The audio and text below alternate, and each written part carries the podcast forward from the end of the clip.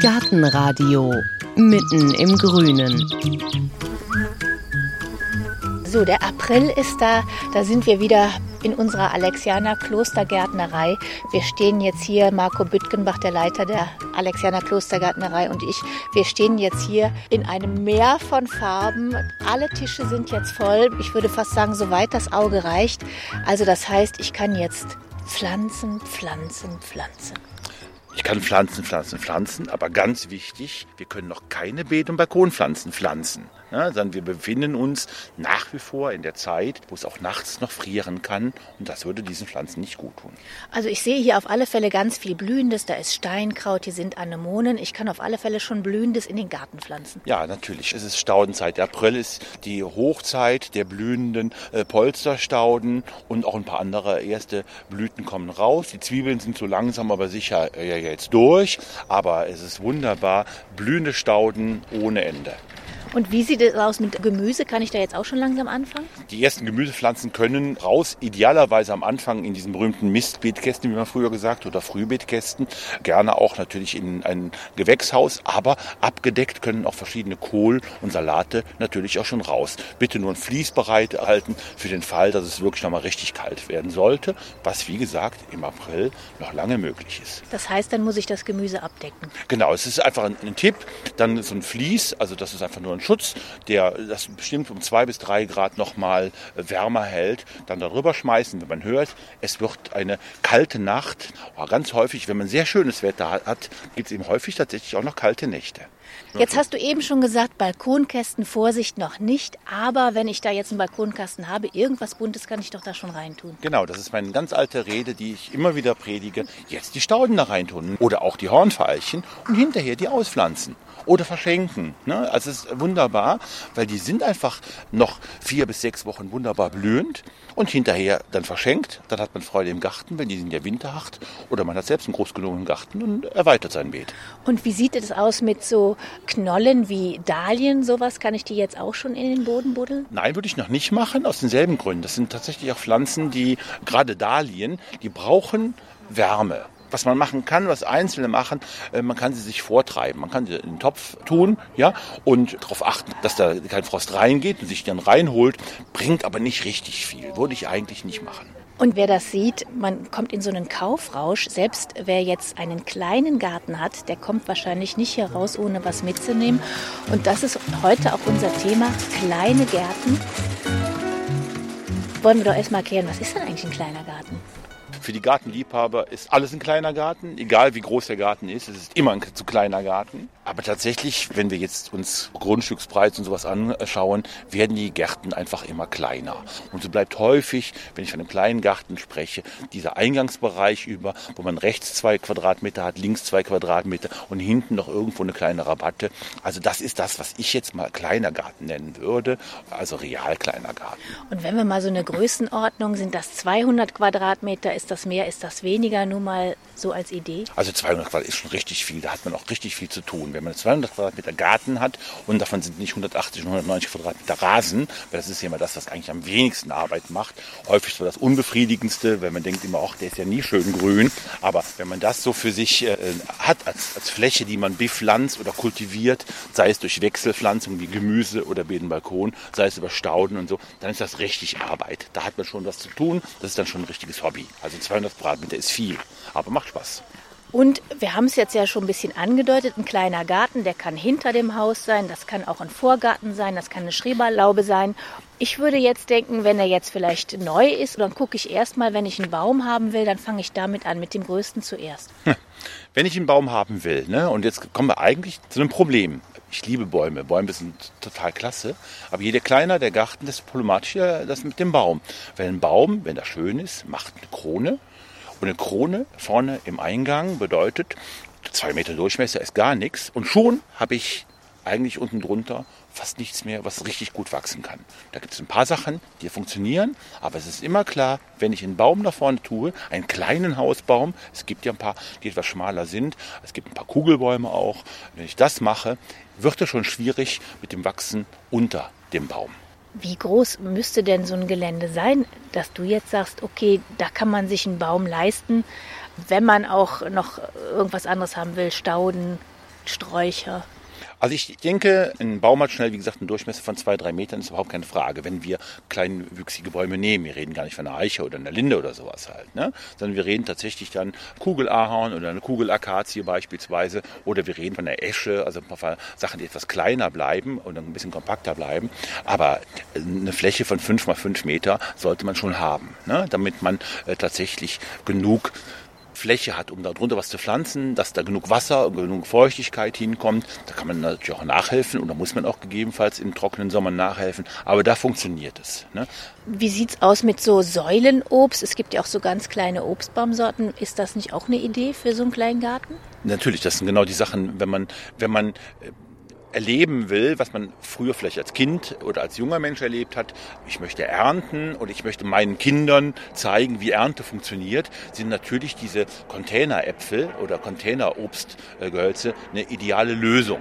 Aber man muss sich auch im Klaren sein, das hat nichts in der Erntemenge mit dem zu tun, was natürlich ein Busch, der ausgepflanzt ist und der ein ganz anderes Volumen macht, irgendwann an Frucht abwirft. Das ist schon was anderes. Es geht da viel um Symbol, um zu gucken, guck mal, das ist schön und ein bisschen stolz darum. Aber ja, das Ernten von Gemüse und Früchten auf dem Balkon oder in kleineren Flächen steht mengenmäßig an zweiter Stelle. Aber wir können ja trotzdem mal gucken, was es da alles gibt. Gehen wir mal rüber zu den kleinen Bäumchen. Ja, machen wir mal. Und da treffen wir gerade Stefan Zuber, Gärtnermeister, kennen wir auch schon aus Gartenradiosendungen. Und wir sind gerade dabei, kleine Bäume für kleine Gärten, kleine Obstbäume. Was kann ich denn da nehmen? Was haben Sie denn da zum Beispiel da? Wir könnten Johannisbeerstämmchen nehmen, wir könnten aber auch Spalierobst, Apfel, Birne, Kirsche, Zwetsche nehmen. Oder auch Sträucher im Sinne von Himbeeren oder Blaubeeren gingen auch weil die auch im Topf, im kleinen Beet recht gut gedeihen.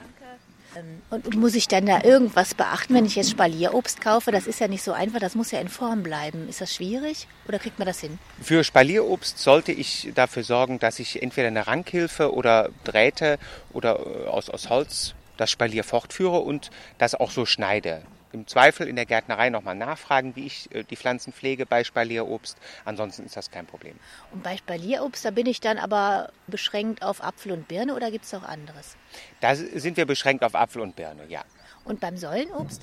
Säulenobst gibt es Kirschen, Zwetschen, äh, Birnen, da sind wir recht vielfältig. Und wenn ich jetzt einen kleinen Garten habe, und ich pflanze vielleicht auch noch äh, Sträucher, Obststräucher. Gibt es da eine Größenordnung? Wir reden jetzt ungefähr von einem Garten, Vorgarten oder auch mal 100 Quadratmeter. Wie viel kann ich denn meinem Garten zumuten? Bei Äpfel ist es etwas schwierig, weil die einen Befruchter brauchen. Aber es gibt ja selbstfruchtende Süßkirschen. Da geht durchaus eine oder zwei und ähm, ein paar Beerensträucher gehen auch, auch im kleinen Garten, weil die einfach nicht viel Platz in Anspruch nehmen. Und jetzt weiß ich aus leidvoller Erfahrung, dass Brombeeren ziemlich schwer im Zaun zu halten sind. Äh, welche Beere als Strauch ist dann vielleicht äh, weniger wachstumsfreudig? Himbeeren sind da pflegeleichter, ja, als Brombeeren, das stimmt. Oder halt Heidelbeeren oder auch Blaubeeren gehen auch, weil die sich nicht so wüst ausbreiten. Dankeschön, Stefan Zuber, die Obstgehölze. Und dann mache ich jetzt mal weiter mit Marco Büttgenbach und da reden wir mal über Formgehölze, die ja vielleicht auch in den kleinen Garten passen. Ja, Formgehölze, denkt der Laie so wie ich, das ist alles, was man schneiden kann. Genau, so ist es einfach. Dass man, wenn man möchte, sogar ein Rentier oder ein Pferd draus schneiden könnte, wenn man das wollte. Und das müsste ja dann auch prima passen für einen kleinen Garten. Ja, da gibt es einige Produkte, die sind sehr schön. Da gibt es welche, die wir persönlich äh, in unserer Gärtnerei favorisieren und die wir nicht so toll finden. Was welche nicht... finden, findet ihr denn toll? Wir mögen sehr gerne Ilex. Ilex und Taxus. Den Buchs mögen wir nicht mehr. Nicht, weil wir den als Pflanze eigentlich nicht mögen, sondern weil er einfach durch diese beiden Krankheiten, die bekannt sind, ganz stark dieser Buchsbaumzünstler, aber auch diese Buchswelke, so gefährdet ist, dass wir uns entschlossen haben, die nicht mehr zu verkaufen. Und was ist dann das Gute am Ilex? Der ist von diesen beiden Krankheiten nicht befallen. Also der ist allgemein wirklich sehr gesund. Beeteinfassung, was zu dem kleinen Garten auch gehört. Früher hat man da kleine Buchse an den Seiten gemacht. Heute würde man da kleine Elexe dran setzen oder auch kleine Lunizera, die so eine ähnliche Struktur haben. Da geht es immer um eine optische Abgrenzung, um zu sagen, Mensch, das ist schön, man sieht, was ist. Da wird man diese Pflanzen benutzen und nicht mehr eben den Buchs.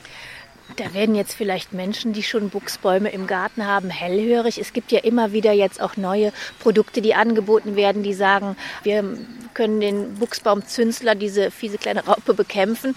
Also ich höre daraus, ihr seid skeptisch, dass das funktioniert. Also einmal zum falschen Moment im Urlaub.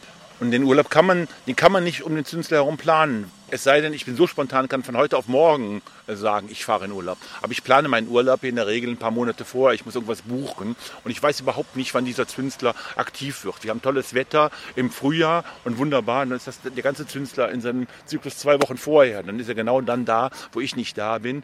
Und wir sind sehr, sehr skeptisch. Also wir haben für uns die Konsequenz gezogen, dass wir keinen Buchs mehr verkaufen und den Leuten auch sagen, inklusive dem häufig doch massiven Einsatz von Pflanzenschutzmitteln, das können wir eigentlich für uns nicht mehr vertreten.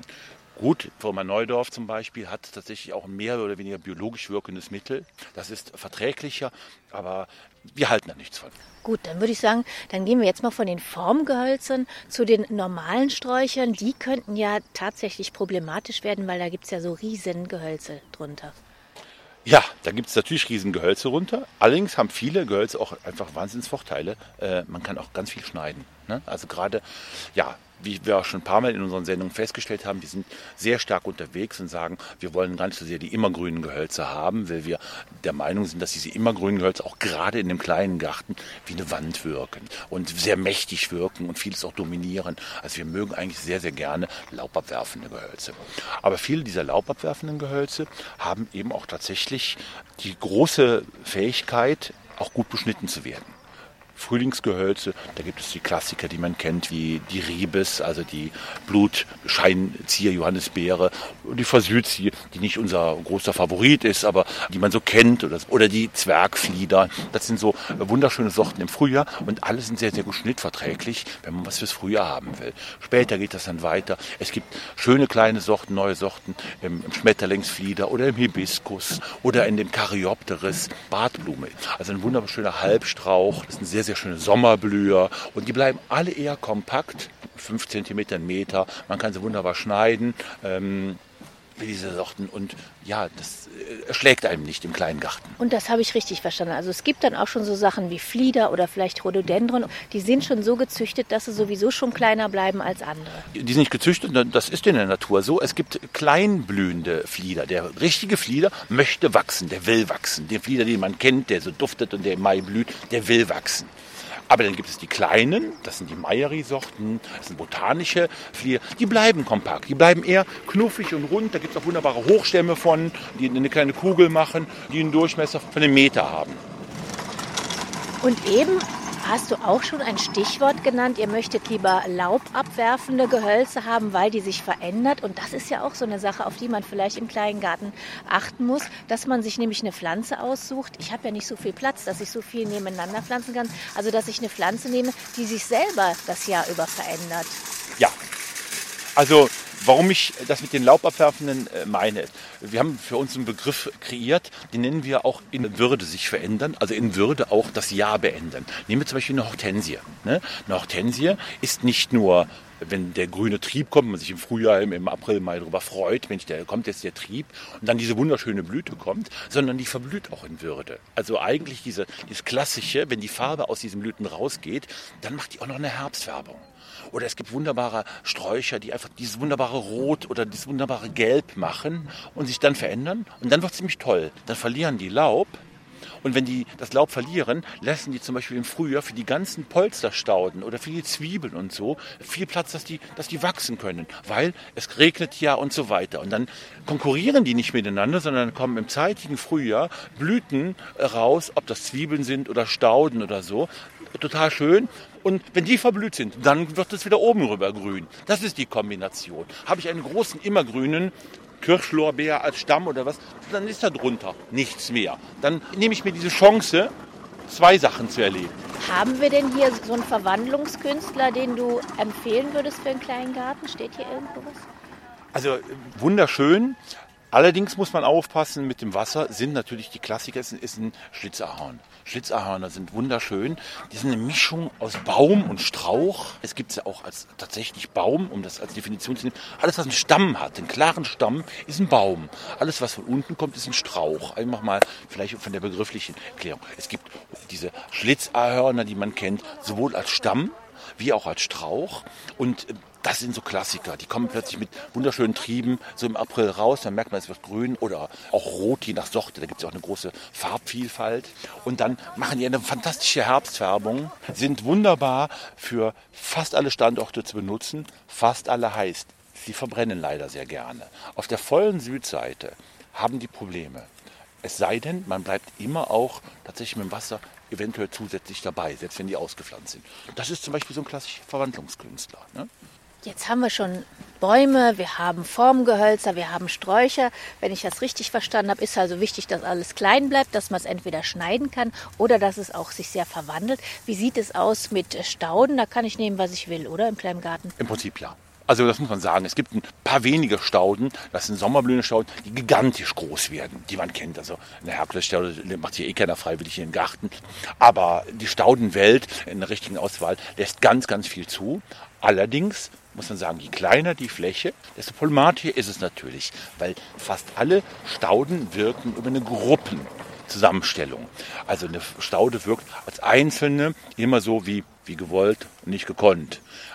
Viele stehen gerne in der Gruppe, so Dreier-Tuffs. So drei Pflanzen von einer Sorte, damit das wirkt. wenn ich eben nur vorne drei, vier Quadratmeter habe, muss ich mir das gut überlegen, was ich damit mache.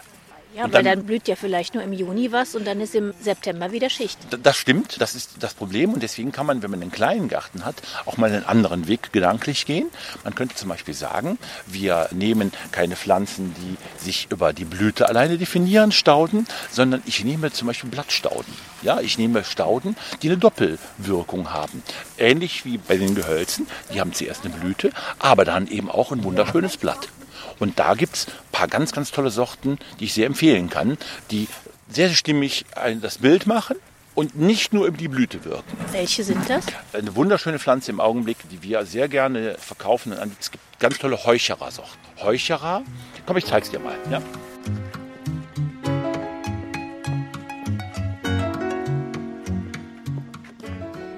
Hier, hier befinden wir uns bei den Strukturpflanzen. Ja, diese Heucherer da gibt es einfach ganz, ganz tolle Züchtungen. Früher kannte man die in grün oder in rot und dann machten die so ein paar rosa Blütchen drauf und aus dem Haus.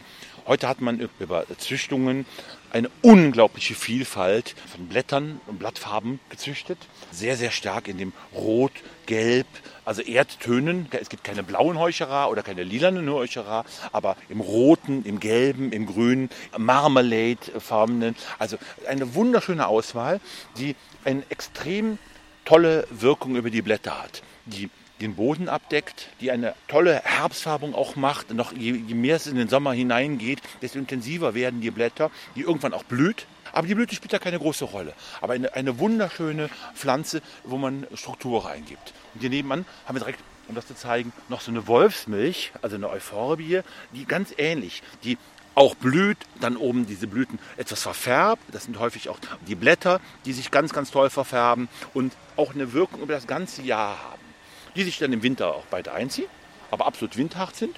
Aber da sage ich auch immer, wenn man im Winter draußen ist, ja, was will ich eigentlich im Winter haben? Ich sitze im Winter fast nie draußen. Ich möchte eigentlich so einen Wechsel haben und für die Struktur kann ich auch ein paar andere Pflanzen noch dazu tun. Ja. Und Heucherer ist Purpurglöckchen, ja, lese ich da jetzt gerade. Jetzt Wunderbar. wissen wir es. ne? Genau. Also auch für die Stauden gilt, es sind Stauden günstig, die mehrere Sachen drauf haben, vielleicht eine schöne kleine Blüte und ein schönes Blatt. Wie sieht es denn aus, das hast du eben schon angesprochen, mit den Farben? Bei den Farben von den Blättern, das passt ja sowieso immer von alleine alles zusammen. Wenn ich einen kleinen Garten habe, ja. ist es dann besser, wenn ich auch bei den Stauden und so Ton in Ton bleibe oder kann ich da alles zusammenwürfeln? Jetzt für die Wirkung? Gibt es da irgendeine Regel? Also meine Aufgabe ist tatsächlich nicht äh, über den Geschmack da zu urteilen. Also da, da, passen viele Sachen zusammen. Es gab mal eine Zeit lang, das sind ja unsere Freunde von meinem schöner Garten und Brigitte und wie sie alle heißen, die dann sagen, oh jetzt ist weiß die Farbe und dann erleben wir in der Gärtnerei, dass ein Jahr lang alle nur weiß haben wollen ne, und im nächsten Jahr wollen sie alle gelb haben und dann wieder grün. Das müssen Menschen für sich wissen. Also was passt zu mir, was liebe ich für Farben, was möchte ich für einen Ausdruck haben und das ist ja das Tolle. Eine gute Gärtnerei ist bunt. Also da gibt es eine Farbe, die ist bunt. Da findet man alles und für jeden Geschmack. Ja. Da gibt es keine Richtlinie. Ich habe jetzt auch so ein bisschen gefragt, weil ich an die Raumwirkung von einem kleinen Garten gedacht habe. Gibt es denn da einen Tipp, dass man sagen kann, die dunklen Sachen nach hinten, das helle nach vorne oder so, damit ich so ein bisschen tiefe Achsen, irgendwas reinkriege, auch in ein ganz kleines Stück? Nichts immergrünes, das ist der Tipp. Das ist das, was den Raum komplett verändert. Warum wir Thuja-Hecken, auch wenn wir natürlich einige anbieten, überhaupt nicht mögen. Es ist eine Wand. Es wird eine Wand und eine Wand verändert den Raum. Und wenn das Ding irgendwann drei oder vier Meter groß ist, ist es nicht nur eine Wand, sondern es ist ein nicht zu beklimmender Berg. Und wenn man es dann zurückschneidet, ist er auch noch grau und braun hässlich wochenlang. Das ist das, was verhindert werden muss. Eine Wand sich zu bauen. Also etwas, was auch andere ganz klar einschneidet. Ansonsten Größenwirkungen, das muss man für sich sehen, weil das ist aber eine Frage der Achse. Sitze ich in meiner Küche und schaue raus auf meinen Vorgarten, habe ich einen anderen Blick, als wenn ich reinkomme. Will ich die Leute einladen, stelle ich natürlich das hohe Richtung Küchenfenster. Will ich selbst was davon haben, das ist das ähnliche Thema, wie wir letztes Jahr, glaube ich, mal bei den Balkonkästen schon hatten, dann überlege ich mir doch lieber, warum soll ich die hängenden Pflanzen da dranhängen? Die sehe ich doch gar nicht. Also, was will ich? Wie gucke ich drauf? Was möchte ich für mich erleben? So gestalte ich meinen Garten.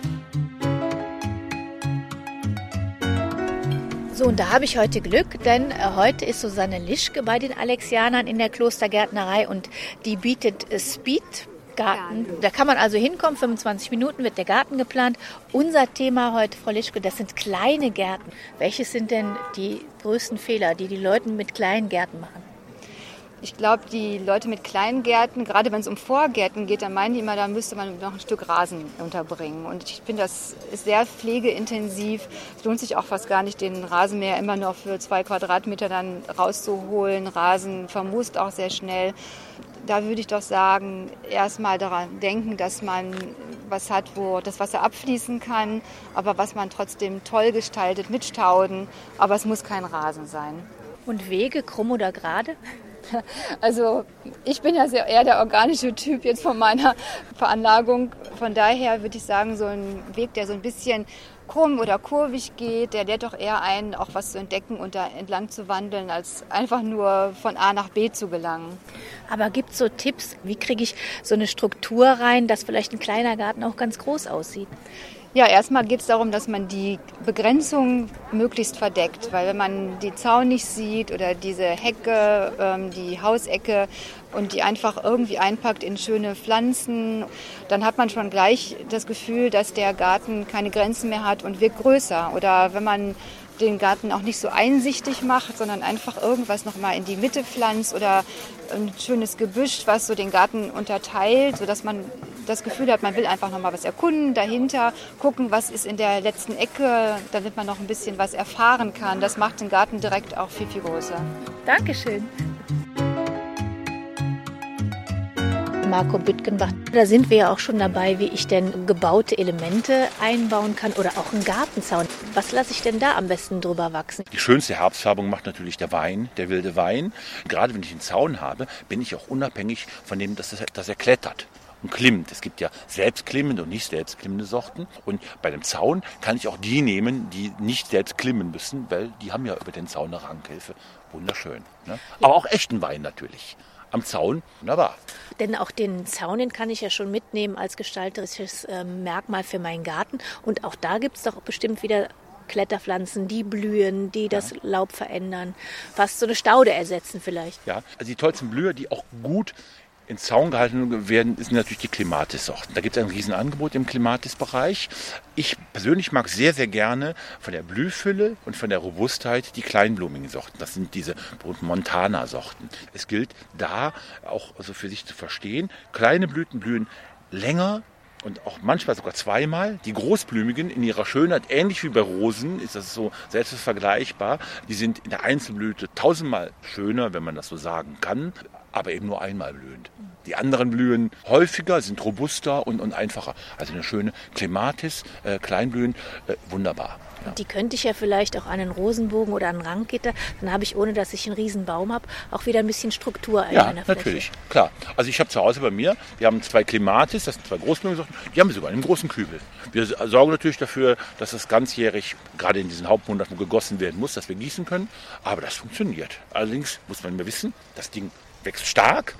Gießen, düngen muss ich zuführen und ich muss dann auch alle zwei Jahre spätestens irgendwann mal auch wieder umtopfen, weil sonst habe ich da zu viel Wurzelwerk und zu wenig Möglichkeit, dass die Wurzel Wasser bekommen. Ja, dann haben wir jetzt ja schon wieder ganz, ganz viel gelernt, wie man einen kleinen Garten anlegen könnte, verändern könnte. Also ich habe gelernt, er muss sehr wandelbar sein. Eigentlich, das ist so ein kleiner Alleskönner. Ja, ja, ja, es stellt einerseits hohe Ansprüche, weil wenn man sich mit kleinen Details was daneben, dann kriegt man es nicht so einfach kompensiert. Doch, man nimmt es einfach wieder raus. Aber das möchte man ja eigentlich nicht. Man sieht sofort kleine Planungsfehler, wenn man so will, weil es ist ja nur eine kleine Fläche. Andererseits ist es eine finanziell überschaubare Kiste. Es ist schon was anderes, ob ich eben so einen kleinen Garten habe oder natürlich einen Riesengarten, wo die Stauden in großer Vielfalt und die Sträucher in großer Vielfalt, wo ich hoch und runter und Schatten und alles das habe. Es ist eigentlich einfacher, muss man ganz klar sagen. Das Wesentliche ein bisschen beschränken. Also auch nicht da wie wild alles unterbringen, was man mag. Da bin ich etwas skeptisch. Die Struktur kriegt man rein über weniger ist manchmal mehr. Das sagt Marco Büttgenbach. Und jetzt hat er für uns noch den besonderen Gartentipp im April. Gartenradio. Jetzt noch mit dem ganz besonderen Gartentipp der Alexianer.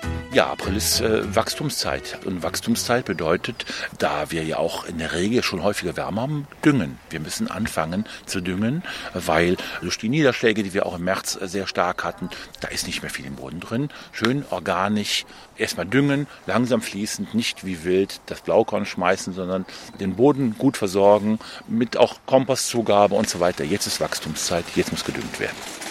Ja, das war's auch schon wieder mit unserem Besuch bei den Alexianern in der Alexianer Klostergärtnerei in Köln-Porz-Ensen. All die Tipps können Sie natürlich auch nochmal nachlesen auf unserer Internetseite auf gartenradio.fm. Und bevor wir Ihnen jetzt sagen, wie es in der nächsten Folge weitergeht, hören Sie hier noch einen ganz besonderen Ton aus dem Beet. Gartenradio. Gezwitscher.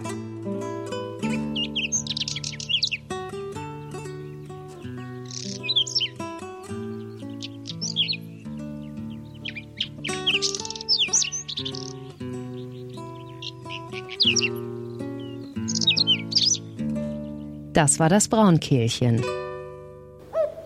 In der nächsten Folge hören Sie Umgang mit einer Diva. Die Kamelie gilt als schön, aber anspruchsvoll. Dabei muss man sie nur zu nehmen wissen. So wie Professor Kierfeld. Er lebt seit 40 Jahren zusammen mit 150 Freilandkamelien. Ja, die fühlen sich an sich überall recht wohl, wo das sogenannte Mikroklima stimmt. Der Boden muss eine gewisse Eigenschaften haben, der muss leicht sauer sein, die dürfen nicht im Wind stehen, dürfen nicht zu viel Sonne haben. Und wenn die sich einmal akklimatisiert haben, dann gedeihen die gut.